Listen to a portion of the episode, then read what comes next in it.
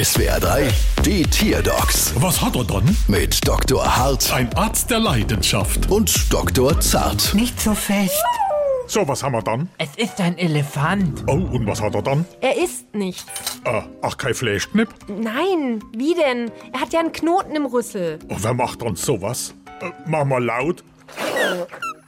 Mama leise?